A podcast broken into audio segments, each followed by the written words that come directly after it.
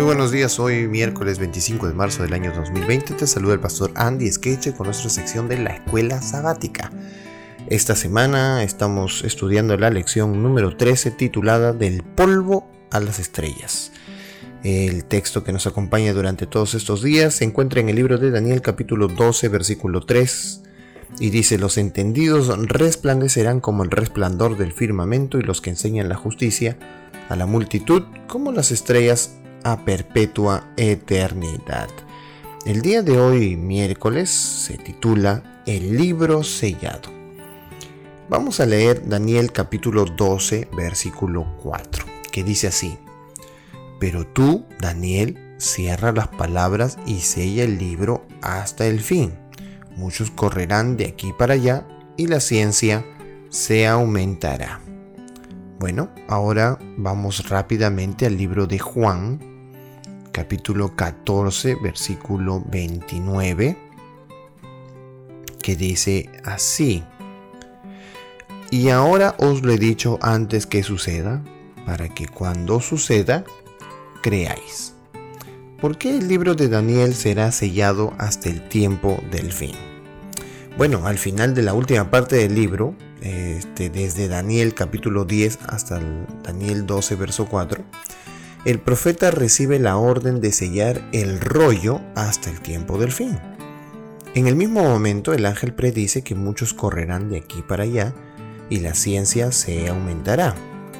Aunque algunos estudiosos de Daniel han tomado estas palabras como una predicción del proceso científico, que también podría incluirse en el significado, el contexto parece indicar que correr de aquí para allá se refiere a buscar en el libro de Daniel mismo.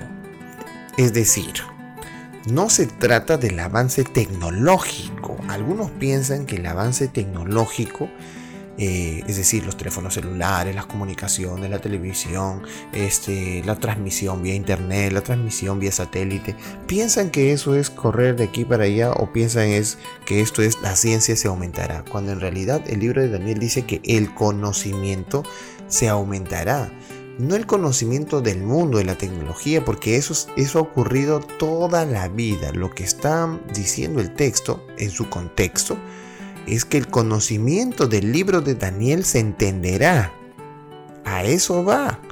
No está hablando acerca del conocimiento únicamente, del conocimiento tecnológico.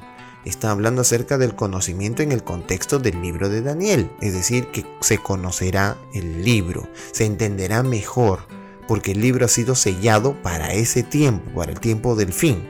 Entonces cuando se acerque el tiempo del fin, el conocimiento sobre ese libro se entenderá mucho mejor. Eh, quizás, o de hecho, al mirar hacia atrás en la historia notamos que Daniel fue una pieza oscura de la literatura durante siglos. Quizás en algunos lugares lo hayan conocido y estudiado, pero algunas de sus enseñanzas y profecías clave continuaron siendo misteriosas. Por ejemplo, los mensajes proféticos relacionados con la purificación del santuario celestial, el juicio, la identidad y la obra del cuerno pequeño, al igual que el marco temporal relacionado con estas profecías, distaban de ser claros. Pero a partir de la Reforma Protestante, cada vez más gente empezó a estudiar el libro de Daniel. Sin embargo, recién en el tiempo del fin, el libro finalmente se abrió y su contenido se dio a conocer de manera más completa.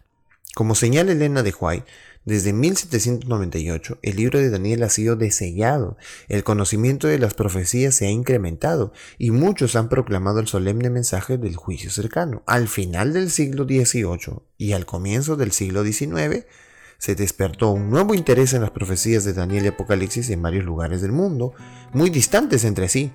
El estudio de estas profecías difundió mucho la creencia de que la segunda venida de Cristo estaba cerca.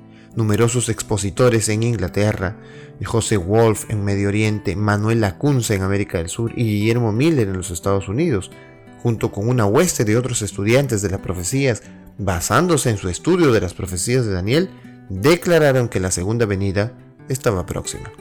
Hoy esta convicción se ha convertido en la fuerza impulsora de un movimiento mundial. Piensa entonces en la gran ventaja que tenemos hoy de poder mirar hacia atrás en la historia y ver cómo se han cumplido estas profecías históricas de Daniel.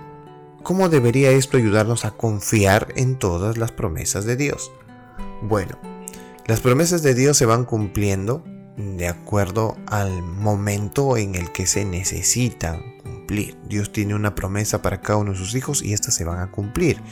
Si tú piensas que eh, esto del coronavirus es el fin y te aterra pensar en eso, pues tranquilo, pues esto no es el fin. La Biblia dice en Mateo 24 que aun cuando se den las guerras y se den los rumores de guerras y se levante nación contra nación, apenas es el inicio de lo que vendrá en el futuro, de un mundo lleno de pecado. Algunos me decían esta semana, parece que Satanás se hubiese levantado y, está haciendo de las suyas.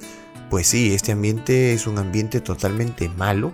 Eh, sin embargo, después de esto, si es que hay un después, habrá un despertar, un reavivamiento. Sin embargo, eh, así como Satanás ha venido engañando durante todo este tiempo, pues también lo hará con el revivamiento. Hará que muchas personas tengan un revivamiento falso.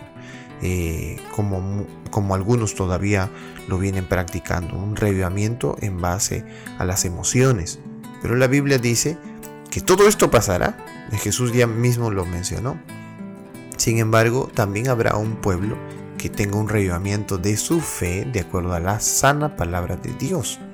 Así que todas las promesas de Dios en la Biblia se van a cumplir. Así como se cumplió con Daniel, se van a cumplir con nosotros en el tiempo del fin, que es ese justamente el tiempo del fin.